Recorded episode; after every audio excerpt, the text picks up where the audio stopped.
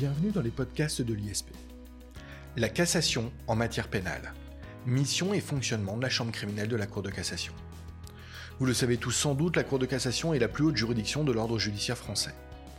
Les étudiants qui tout au long de leur scolarité étudient les arrêts rendus par la Cour de cassation et notamment par la Chambre criminelle de la Cour de cassation ne savent pas vraiment comment se passe le travail de la Cour. Et il est toujours difficile d'en comprendre le langage. Ce sont les deux sujets que nous allons traiter dans une série de deux podcasts. Le premier, celui-ci, sera consacré donc aux missions et au fonctionnement de la Chambre criminelle de la Cour de cassation. Le second, à la technique de cassation et au langage. Commençons tout de suite donc par le premier podcast. Et pour cela, nous avons le plaisir et l'honneur de recevoir aujourd'hui Christian Guéry, conseiller honoraire à la Cour de cassation, enseignant au sein de la prépa ISP. Christian Guéry, bonjour. Bonjour. Christian Guéry, pour commencer, pouvez-vous euh, nous dire comment cela se passe en pratique dans ce que l'on appelle la haute juridiction? Oui, eh bien, je me contenterai bien entendu de parler de la façon dont nous travaillons à la chambre criminelle, qui est la seule euh, chambre que je connaisse euh, vraiment. Et il y a parfois quelques différences, à la fois de fonctionnement, mais aussi de langage entre les différentes chambres, mais cela demeure à la marge. Et vous avez raison, Monsieur Bérébi, de souligner que la technique de cassation est en effet le plus souvent méconnue des étudiants et elle est en réalité méconnue d'une grande partie des acteurs judiciaires. Lorsque vous êtes juge en première instance, il vous paraît que cette haute juridiction, comme vous le disiez, ne vous intéressera jamais et qu'il est inutile de s'y intéresser, et c'est une erreur parce que pendant toute sa vie de magistrat, et déjà, euh, pendant euh, le cursus euh, scolaire d'un étudiant, on est amené à étudier les arrêts de la Cour de cassation, quelle que soit la chambre susceptible de nous intéresser. Et il est important, je crois, de posséder des clés de lecture pour comprendre, d'une part, pourquoi elle s'est prononcée, et d'autre part, quelles furent les limites de sa saisine, et enfin, ce qu'elle a voulu dire en écrivant ce qu'elle a écrit. Alors, je commencerai par quelques chiffres. Euh, il y a 46 magistrats du siège environ aujourd'hui à la Cour, avec euh, un président qui s'appelle Nicolas Bonal depuis quelques mois, Christophe Soulard étant devenu euh, président de la Cour de cassation.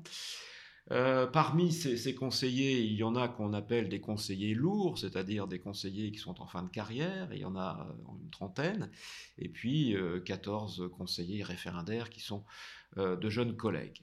Il y a quatre sections à la Chambre criminelle. La première s'occupe de la procédure pénale et des libertés publiques. La deuxième de la procédure pénale et des atteintes aux personnes.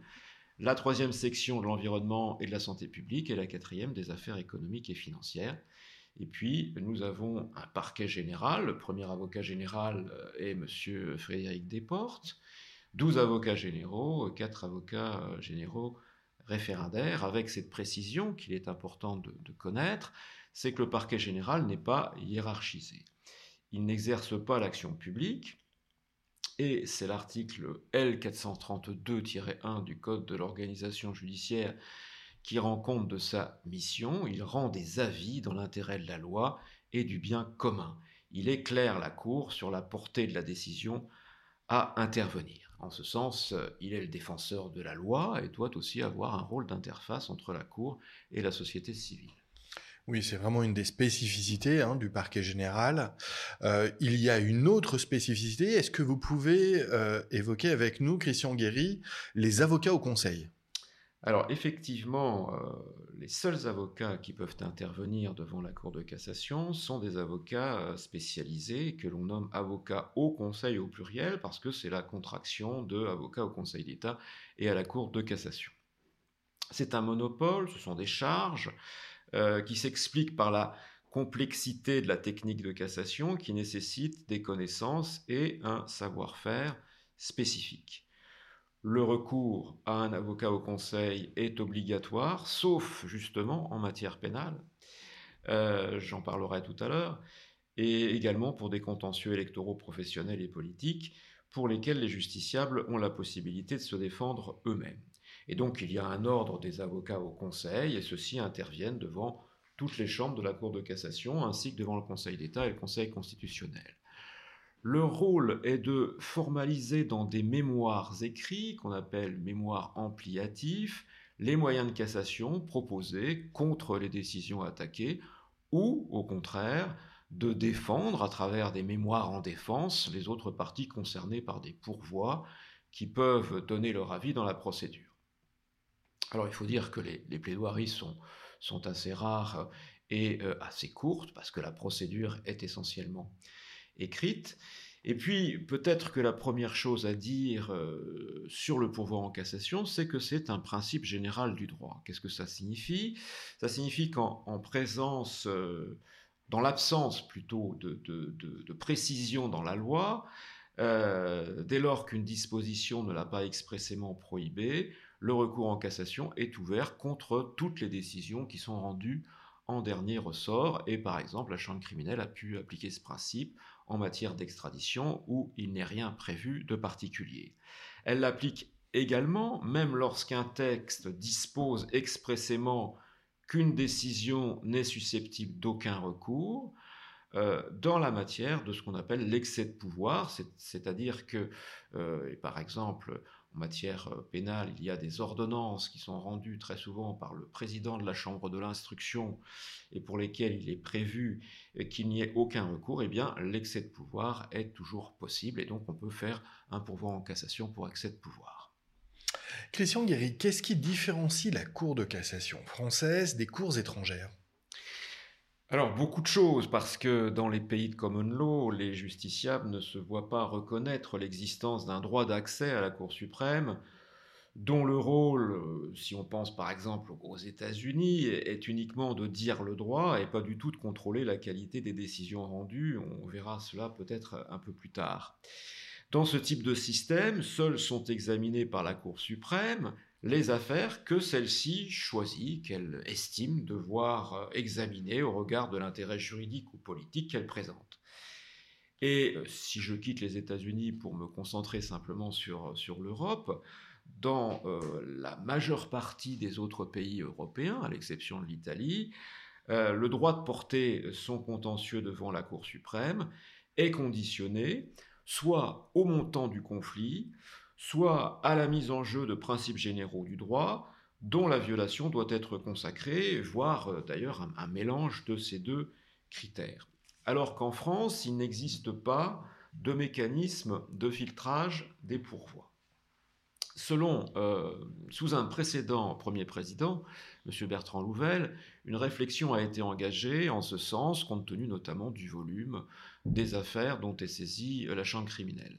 Être obligé de juger tous les pourvois qui lui sont soumis, quelle que soit l'importance de l'affaire ou la qualité du moyen, euh, étant rappelé en outre qu'en matière pénale, un demandeur au pourvoi peut ne pas constituer un avocat au conseil et déposer lui-même un mémoire personnel, eh bien cela pouvait être considéré comme nuisant à la rapidité, à la visibilité et à l'efficacité du rôle de la Cour.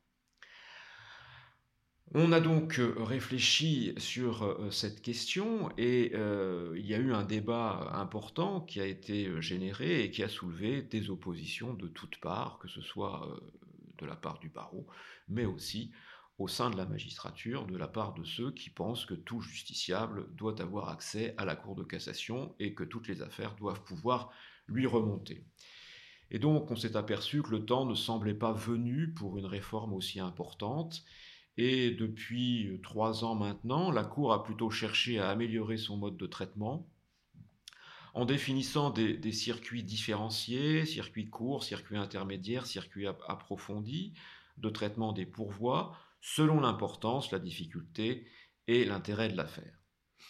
C'est pourquoi aujourd'hui, de nombreux pourvois sont traités en ce qu'on appelle le NA, c'est-à-dire en non-admission, c'est-à-dire que le rapporteur établit euh, un rapport concluant au rejet, par exemple parce qu'aucun moyen de droit euh, n'est présenté, c'est souvent le cas pour des mémoires personnelles en matière d'application des peines, par exemple, où l'intéressé nous dit qu'il est innocent, ce n'est pas le sujet et ce n'est pas un moyen de droit mais aussi d'ailleurs pour des mémoires ampliatives, parce que nous avons aussi euh, multiplié les non-admissions, euh, euh, même si c'est un avocat au conseil qui présente le mémoire, s'agissant de moyens qui peuvent être considérés comme manquant de sérieux.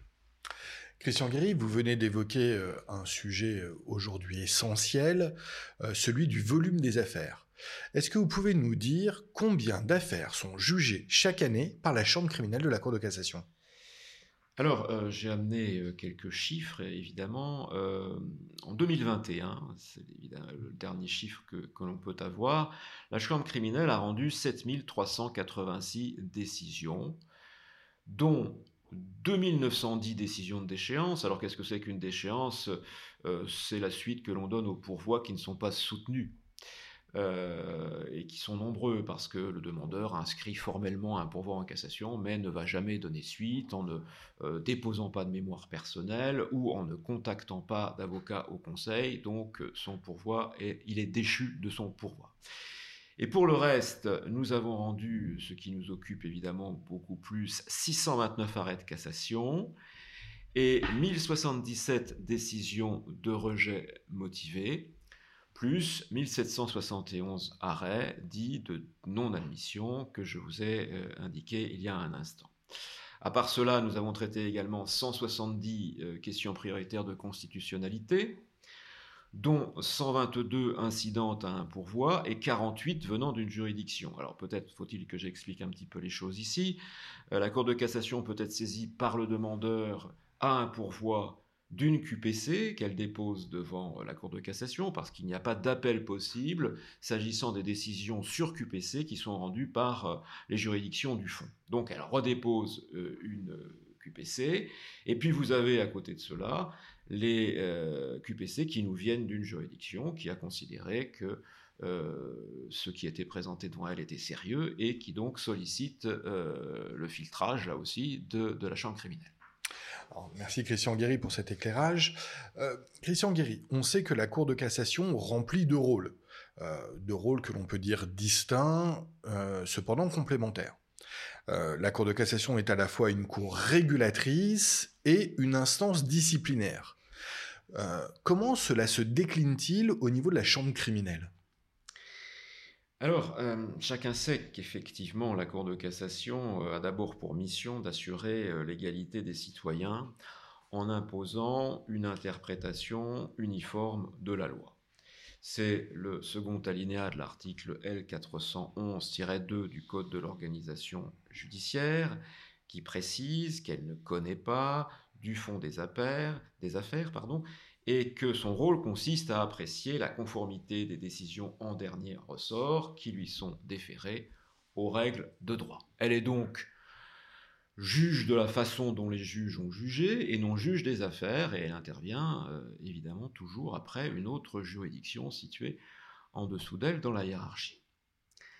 Elle n'exerce son contrôle qu'à l'occasion des pourvois, qui lui sont déposés et en fonction des moyens qui lui sont soumis par les parties. Le juge doit toujours se livrer à un travail d'analyse du sens et de la portée de la règle abstraite pour en déduire une application concrète, et ce travail d'interprétation peut donner lieu à des lectures différentes selon les juridictions du fond. C'est donc la mission première de la Cour que d'harmoniser cette interprétation de la loi de façon à ce que les citoyens soient jugés de la même façon sur l'ensemble du territoire. L'intervention de la Cour de cassation se révèle aussi primordiale pour compléter la loi lorsqu'elle est incomplète ou l'adapter aux évolutions de la société, mais les décisions de la Cour qui remplissent véritablement ce rôle qu'on peut appeler rôle normatif sont en réalité euh, réduites, probablement les seuls arrêts publiés dans son bulletin officiel, c'est-à-dire environ 10% de sa production, voire euh, les arrêts cités dans son rapport annuel qui représentent environ 1% de la production. Pour ces arrêts, la portée de la décision de la Cour de cassation dépasse souvent l'enjeu du litige qui oppose les parties. Et je parlerai de l'évolution de notre façon euh, de, rédiger euh, dans le podcast qui suivra. Mais on peut dire que, profitant d'un pourvoi, dans ces cas-là, la Cour y affirme son rôle créateur de droit en complétant le silence, l'obscurité ou l'insuffisance de la loi, en interprétant un texte nouveau, ou en affirmant les principes nécessaires à la validité et à la cohérence de notre système juridique, ou en approuvant une évolution nécessaire du droit pour tenir compte des évolutions de la société. Alors, elle peut le faire par ce qu'on appellera le perfectionnement de la norme, en précisant la signification des termes de la loi. Par exemple, qu'est-ce que les circonstances de libération volontaire euh, dans le, délit ou le crime d'enlèvement ou séquestration? Est-ce que vapoter, c'est fumer, s'agissant de l'interdiction de fumer dans les gares Qu'est-ce qu'une perquisition définie par rapport à la notion de domicile Ou qu'est-ce que c'est que harceler quelqu'un sexuellement Ou qu'est-ce que c'est que l'exhibition sexuelle? Et puis elle peut le faire aussi parfois par la création de la norme à partir des textes, la théorie des nullités en matière pénale et notamment euh, la création du concept de grief intrinsèque entraînant ipso facto la nullité, ou euh, le concept de droit propre limitant la recevabilité de demandes des sont euh, euh, des euh, créations purement prétoriennes. Et puis elle peut mettre en forme aussi de véritables consignes à l'intention des juridictions. Elle le fait de plus en plus aujourd'hui. C'est par exemple, mais je crois que nous en parlerons plus tard aussi, ce qu'elle a fait dans ses arrêts du 8 juillet 2020 dans le cadre des conditions indignes de détention. Alors, Christian Guéry, on vient de voir ces missions essentielles de la Cour de cassation, euh, notamment dans les rapports entre la haute juridiction et la loi. Euh, vous venez également de le dire, euh, la Cour de cassation peut tout simplement donner des consignes à l'intention des juridictions. Il reste une mission euh, essentielle s'il en est, peut-être même la plus importante d'un point de vue quantitatif euh, à envisager, euh, c'est évidemment le rôle joué par la Cour de cassation que de vérifier les décisions des juridictions du fond. Oui, vous avez raison, c'est quantitativement effectivement les arrêts les plus fréquents. Euh, ce qu'on appelle euh, la fonction euh, disciplinaire et on appelle moyen disciplinaire ceux qui, en se prévalant d'une violation d'une règle de droit, n'ont pas d'autre but que de faire censurer la décision attaquée pour la façon dont elle a été rédigée, et non pas au moins directement en raison de la solution adoptée. C'est le cas par exemple du défaut de réponse à conclusion. On reproche ici au juge de ne pas avoir répondu aux moyens des parties. C'est un cas euh, d'ouverture fréquemment euh, utilisé. La Cour de cassation euh, a réduit les possibilités en considérant que les juges ne sont tenus de répondre qu'aux véritables moyens, c'est-à-dire l'énonciation par une partie d'un fait, d'un acte ou d'un texte, d'où, par un raisonnement juridique, la partie prétend déduire le bien fondé d'une demande ou d'une défense, Autrement dit, les juges du fond ne sont tenus de répondre qu'aux conclusions qui articulent un fait précis dont la preuve est offerte et dont une déduction juridique utile à la solution du litige est tirée. Et corrélativement, ils ne sont pas tenus de suivre les parties dans le détail de leur argumentation. C'est une phrase que vous trouvez souvent dans les arrêts de la Cour de cassation. Et de la même façon, ils ne sont pas tenus de répondre à ce qui ne constitue que de simples allégations ou encore à des prétentions qui sont présentées de façon imprécise ou dubitative. La Cour de cassation peut également considérer, pour rejeter le moyen, que les juges du fond ont implicitement ou nécessairement répondu aux conclusions en faisant telle ou telle constatation, ou encore elle peut suppléer l'absence de réponse par un motif de pur droit qu'elle va énoncer elle-même. Christian Guéry, ici, je crois que vous souhaitez revenir sur un exemple particulier, l'affaire Alimi. Alors, je rappelle à nos auditeurs que nous avons déjà consacré un podcast avec Olivier Bachelet, magistrat, à l'affaire Alimi. Mais Christian Guéry, euh, au vu de euh, vos fonctions particulières euh, exercées à la Cour de cassation, est-ce que vous pouvez nous rappeler le rôle joué par la haute juridiction dans cette affaire? Je souhaitais en parler en fait parce que j'étais rapporteur dans cette affaire, donc je, la connais bien et, j'ai été euh, un peu choqué par euh, la réaction euh, qui a pu se faire à l'annonce du délibéré de, cette décision et, notamment sur une question qui, démontre bien qu'il faut connaître le fonctionnement de la Cour pour savoir en tirer profit. Euh, de nombreuses personnes, y compris d'ailleurs dans la communauté juridique, se sont étonnées que la circonstance aggravante tirée du mobile antisémite n'ait pas été remise en cause alors que l'irresponsabilité pénale avait été consacrée. En d'autres termes, comment peut-on être à la fois irresponsable et avoir agi en fonction d'un mobile? Et donc on a vu des psychiatres ou des consultants sur les plateaux télé venir s'interroger sur la possibilité d'absence de discernement et néanmoins de la persistance d'un mobile antisémite, sauf que ce n'était pas du tout la question qui nous était posée. Pour bien comprendre ce qui nous était demandé, il faut euh, connaître un petit peu la, procédure euh, qui est celle des articles 706-120 et suivants du Code de procédure pénale, et qui concerne la chambre de l'instruction lorsqu'elle est saisie d'une affaire dans laquelle un individu va être considéré comme irresponsable. Dans ce cadre-là, la chambre de l'instruction doit néanmoins déterminer s'il existe des charges contre l'intéressé. S'agissant d'un homicide volontaire, par exemple, ces charges sont forcément des charges purement matérielles, puisque l'élément moral, c'est-à-dire l'intention homicide, ne peut exister compte tenu de l'état d'irresponsabilité de la personne. Alors, euh, ce qui euh, se fait pour le cœur de l'incrimination, c'est-à-dire est-ce qu'il existait des éléments matériels du meurtre, relativement simple, effectivement. Euh, le mis en cause avait fait basculer cette dame de son balcon, voilà l'élément matériel. S'agissant des circonstances aggravantes, c'est parfois plus compliqué parce qu'il existe des circonstances aggravantes qui sont uniquement des circonstances aggravantes tiré d'éléments psychologiques, c'est-à-dire par exemple la préméditation.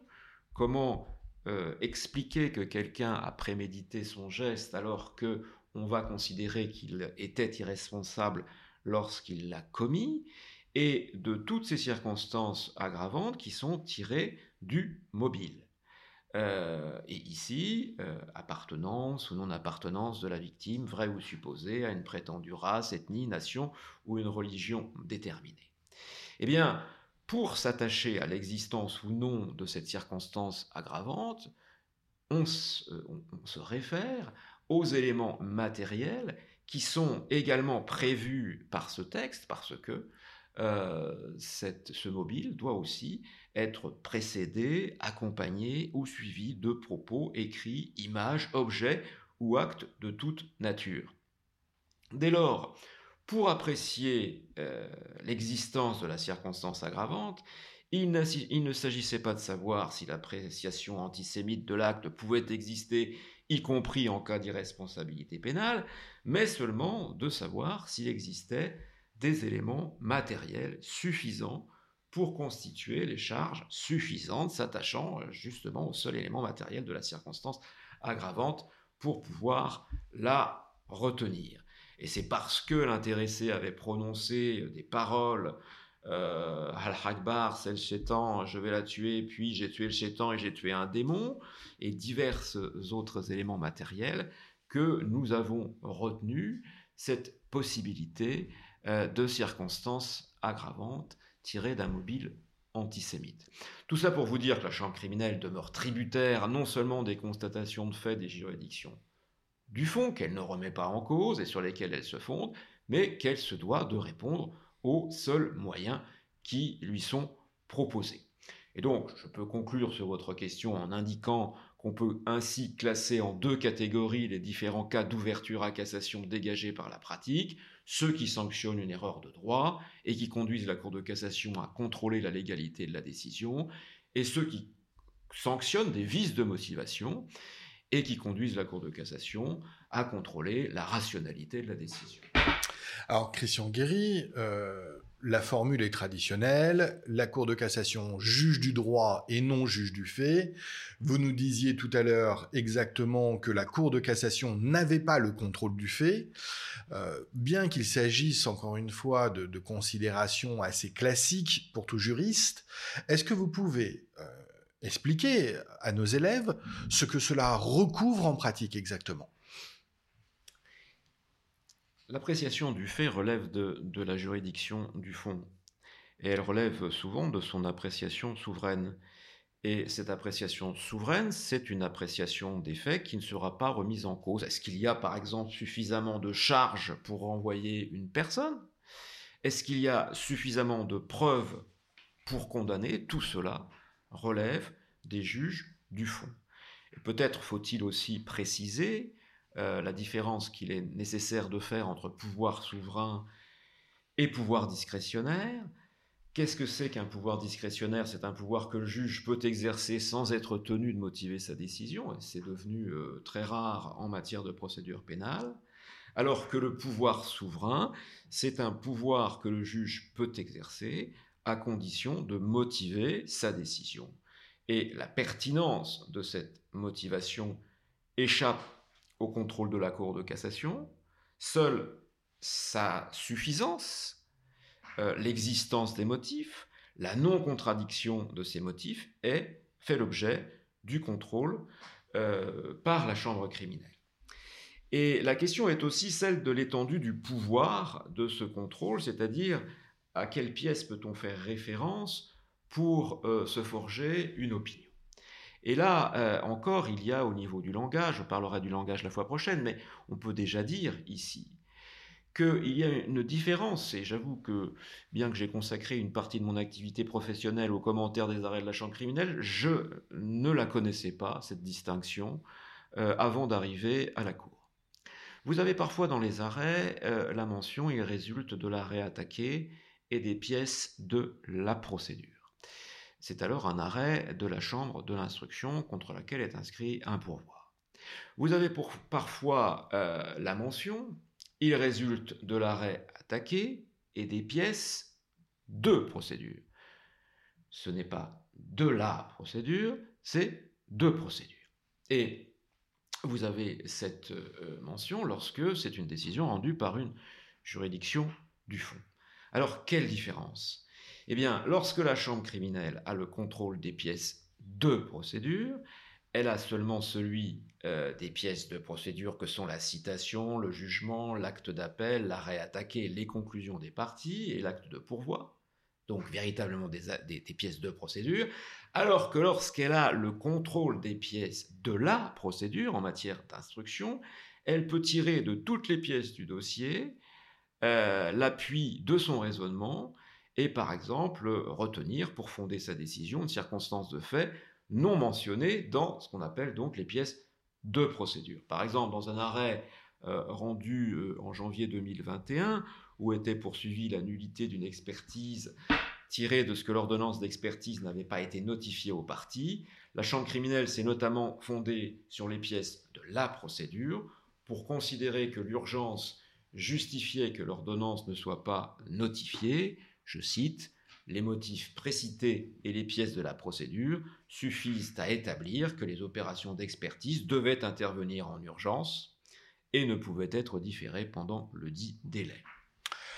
Alors Christian Guéry, vous avez raison, hein, je viens de découvrir euh, une distinction que je ne maîtrisais guère, et je crois qu'il y a un autre point qui sont étrangers, pardon, il y a un autre point que ceux qui sont étrangers à la Cour de cassation comme moi ne connaissent pas, euh, c'est celui de la façon dont les conseillers et les avocats généraux travaillent.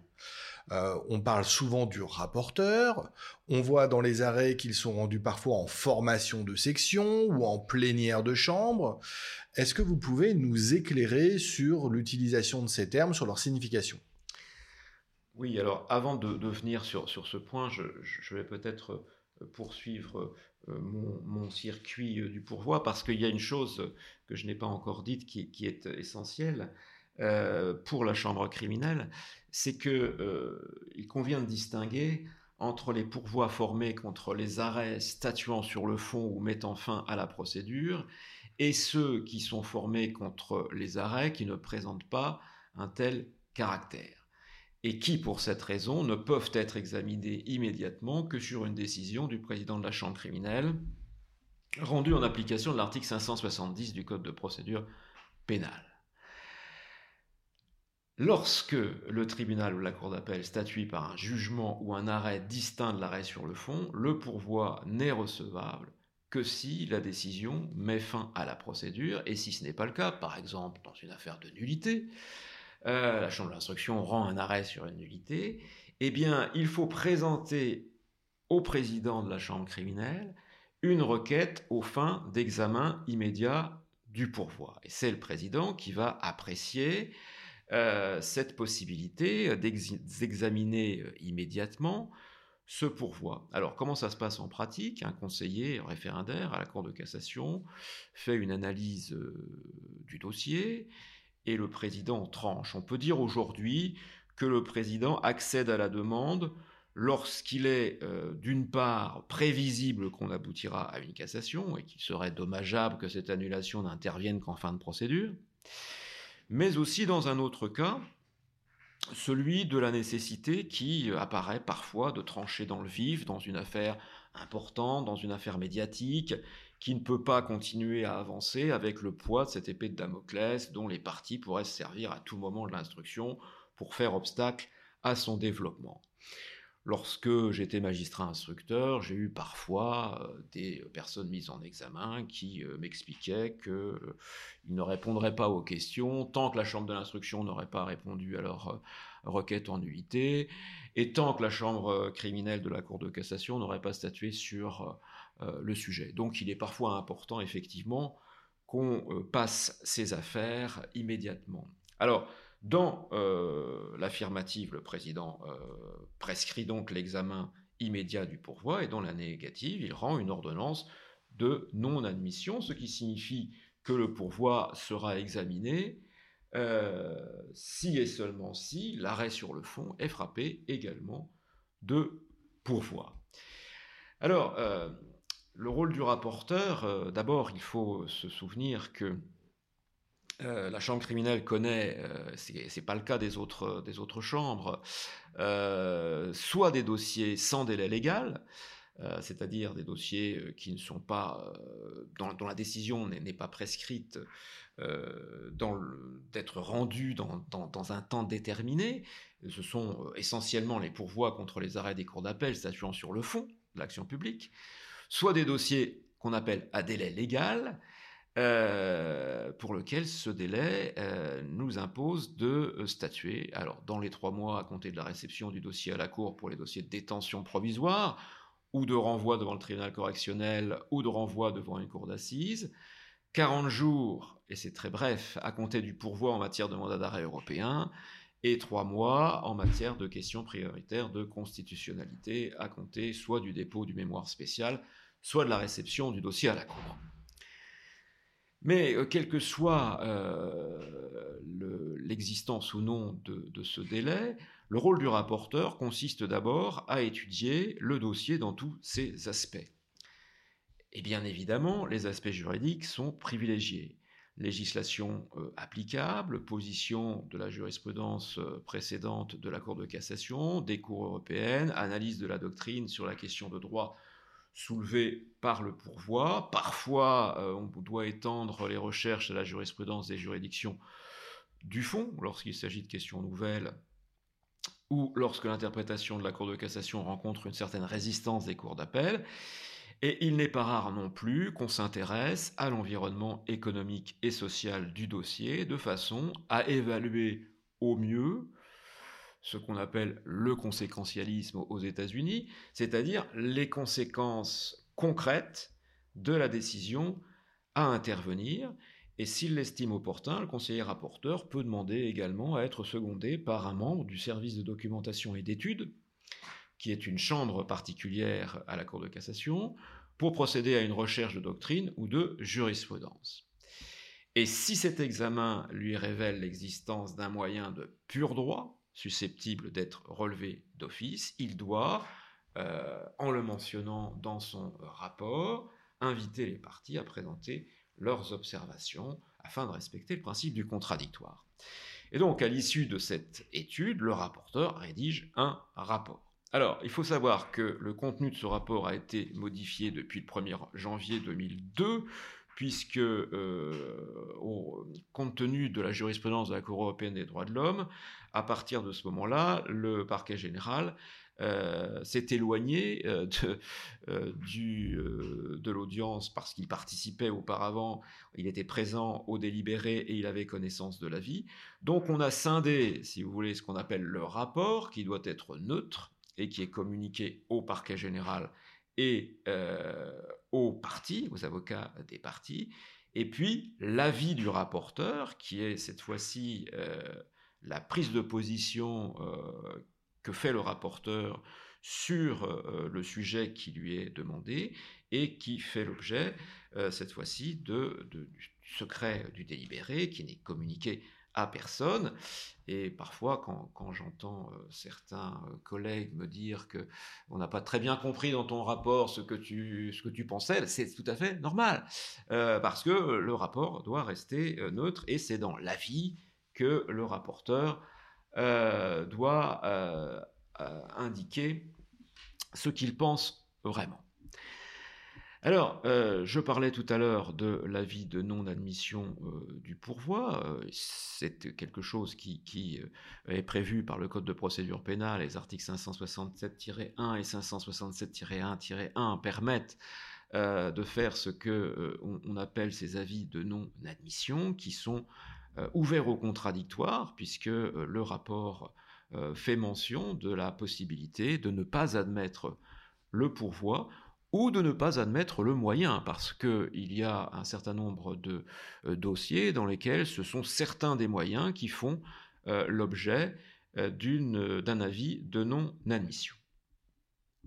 Alors ensuite, au-delà de l'avis, eh le rapporteur, s'il n'a pas fait une non-admission, va préparer un projet d'arrêt ou plusieurs projets d'arrêt. Lorsque euh, la solution paraît s'imposer, il n'en rédigera qu'un, et puis lorsqu'il y a vraiment un débat qui va s'ouvrir sur la solution, il peut en rédiger un au rejet, un à la cassation, voire plusieurs euh, à la cassation ou plusieurs au rejet. À l'issue du dépôt de ces travaux, eh bien, euh, l'avocat général, lui, aura la mission de faire ses conclusions. J'ajouterais que euh, il y a une réunion toutes les semaines entre euh, tous les doyens de la chambre euh, criminelle, donc ils sont quatre, plus le président de la chambre criminelle. C'est ce qu'on appelle la conférence, et lors de cette conférence, il va être choisi soit de faire passer les dossiers lorsqu'ils sont compliqués dans ce qu'on appelle la formation ordinaire, c'est-à-dire les neuf magistrats environ de la section, soit de les faire passer dans euh, ce qu'on appelle la formation restreinte, c'est-à-dire euh, simplement la composition du rapporteur, du euh, président et du conseiller qui a fait le rapport. On peut aussi choisir de saisir plusieurs sections lorsqu'on estime que le dossier euh, doit être, par exemple, en matière de procédure pénale, débattu par la première et par la deuxième section qui s'occupe de la procédure pénale, voire euh, de la saisir dans une formation plénière, c'est-à-dire la plénière de chambre, qui peut réunir les 40 conseillers pour les décisions les plus importantes. C'est ainsi, par exemple, que les décisions récentes sur le bloc peine du 11 mai 2021 ont été rendu euh, en assemblée plénière et qu'il en est de même sur le principe nebis in idem euh, pour les arrêts du 15 décembre 2021. Pardonnez-moi, question Guéry, je vous interromps. Euh, c'est évidemment très clair, mais juste une précision. Cette formation plénière de chambre que vous évoquez n'a rien à voir avec ce que le Code de l'organisation judiciaire nomme l'Assemblée plénière. Non, l'Assemblée plénière du COGE, euh, la seule Assemblée plénière qui est euh, nommée euh, par le COGE, c'est celle de, de l'article L431-6 du Code de l'organisation judiciaire, qui va réunir, elle, des conseillers de chaque chambre et en réalité deux conseillers par chambre. Donc vous voyez, quand, on parle d'assemblée plénière, il y a effectivement euh, des conseillers qui viennent de toutes les chambres, mais euh, ils sont moins nombreux que lorsqu'on statue en plénière de chambre. Et je vous rappelle simplement que l'assemblée plénière de la Cour se réunit euh, dans deux cas. Le premier, c'est lorsqu'il y a une résistance des juridictions du fond à un, premier arrêt que la Cour de cassation a rendu. Et le second, qui est très rare, c'est que dès, le premier pourvoi, lorsque l'affaire pose une question de principe, et dans ce cas, c'est le premier président de la Cour, ou le procureur général, ou la chambre à laquelle l'affaire a été distribuée, qui peuvent décider du renvoi devant l'Assemblée plénière. Et euh, bien, bien entendu, après décision de l'Assemblée plénière, la juridiction de renvoi doit se euh, conformer, doit se conformer à la décision qui a été rendue. Et par exemple, le mois dernier, le 7 novembre 2022, l'Assemblée plénière a confirmé l'analyse faite par la Chambre criminelle ayant indiqué que euh, dans les téléphones dits de nouvelle génération, eh bien, le code PIN constituait une convention secrète de déchiffrement d'un moyen de cryptologie. Euh, la Cour d'appel du, premier, au premier envoi avait euh, résister, eh bien désormais, puisqu'il y a cette décision de l'Assemblée plénière, euh, la Cour de renvoi doit s'aligner. Oui, on a tous pu euh, voir et lire cette décision du 7 novembre 2022, combien importante. en dehors de ce rôle juridictionnel, la Chambre criminelle a-t-elle d'autres missions, Christian Guéry? Alors, il y a d'abord d'autres fonctions euh, juridictionnelles qui, sont euh, celles de rendre un avis. Euh, les avis de la Cour de cassation ont été étendus en effet à la Chambre criminelle parce qu'au départ cela ne la concernait pas depuis 2001. Euh, elle n'est cependant pas ouverte aux juridictions d'instruction et aux cours d'assises, ni en cas de contrôle judiciaire ou détention provisoire. Donc la procédure, là, consiste pour un juge à solliciter l'avis préalable de la Cour de cassation lorsque se pose une question de droit nouvelle, jamais tranchée par la Cour, présentant une difficulté sérieuse et se posant dans de nombreux litiges. Alors c'est pas, euh, pas la portée juridique de l'avis est, est nulle par rapport euh, à l'autorité de, la chose jugée. Il ne lit pas le consultant, c'est-à-dire le juge demandeur. Il n'a pas d'autorité sur les autres juges. Il a, on pourrait dire, juste une autorité morale. Et euh, les autres décisions que nous pouvons rendre et qui sont un peu différentes, certaines sections sont chargées des règlements de juge sur le fondement de l'article 559 du Code de procédure pénale, c'est-à-dire en cas de conflit négatif de compétences. Et puis, sur les dessaisissements euh, pour cause de suspicion légitime, il y a environ 30 euh, à 40 requêtes par an. De la même façon, sur les dessaisissements pour une bonne administration de la justice, il y en a eu 59 en 2020, 59 requêtes. Euh, mais les conseillers peuvent avoir aussi d'autres activités. Euh, ils participent à la cour de révision et de réexamen des condamnations pénales, à euh, l'aide juridictionnelle, à des commissions diverses, à la cour de justice de la République, à la fois dans ses fonctions d'instruction et ses fonctions de jugement, à l'indemnisation des détentions, à la commission de recours en matière d'habilitation des OPJ. Bref, nous ne manquons pas de travail sur ce point. Christian Guéry, c'est la fin de ce podcast. Je vous remercie, je vous remercie euh, de, partager votre expérience, euh, vos connaissances. On a eu l'occasion dans ce podcast eh bien, d'envisager presque de manière euh, intimiste le rôle, les missions et le fonctionnement de la Cour de cassation, et tout particulièrement de la Chambre criminelle de la Cour de cassation. J'ai le plaisir, nous l'avons dit en introduction, mais je le répète, euh, j'ai le plaisir d'annoncer à nos auditeurs que nous poursuivrons avec vous euh, l'étude de la question de la cassation en matière pénale au travers d'un deuxième podcast, un podcast à venir euh, qui lui aura pour objet la technique de cassation devant la chambre criminelle et le langage employé par la chambre criminelle de la Cour de cassation dans la réalisation des missions que nous venons de voir aujourd'hui. Christian Guéry, merci beaucoup une nouvelle fois et donc forcément à très bientôt. À bientôt.